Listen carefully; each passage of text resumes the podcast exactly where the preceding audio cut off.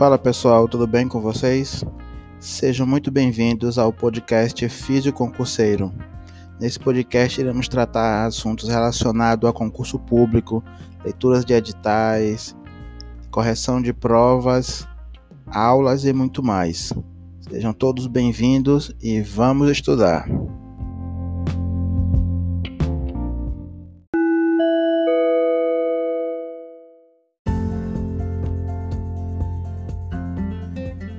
Galera, tudo bem com vocês? Estou de volta aqui para dar início à nossa maratona de estudo rumo à sua aprovação em concurso público. E para abrir com chave de ouro, vamos começar com testes ortopédicos. Esses testes ortopédicos é o conteúdo de longe que mais cai em provas de concurso público.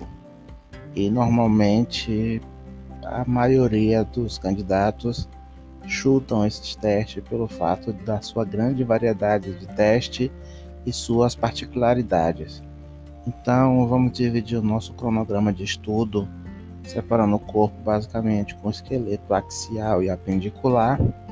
Vamos começar pelo esqueleto axial, do sentido crânio-caudal, posteriormente pelo esqueleto apendicular, para assim a gente criar uma metodologia lógica e fácil de que se grave cada teste e assim ter uma fixação melhor do nosso conteúdo.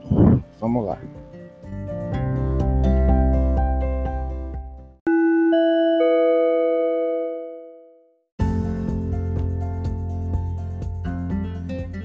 Fala pessoal, sejam bem-vindos à nossa aula e vamos começar falar do teste de Spurling ou manobra de Spurling ou então teste de compreensão foraminal.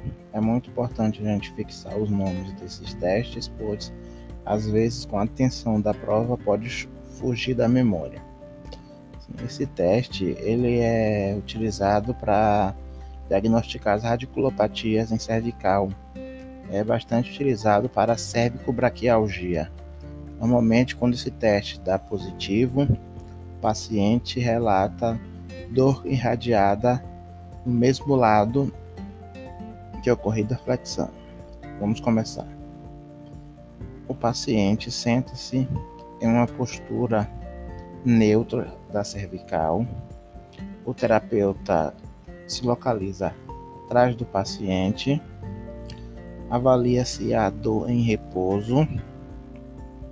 O paciente é instruído a flexionar lateralmente sua cabeça para o lado dos sintomas referidos se houver dor irradiada para o braço, este teste é positivo e se encerra o procedimento.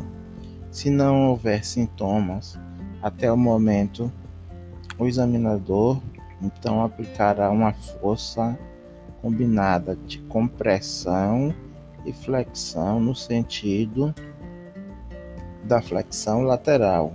Se houver dor radicular, o teste é positivo.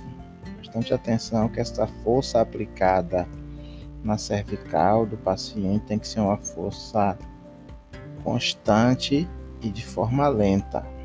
Entendeu, pessoal?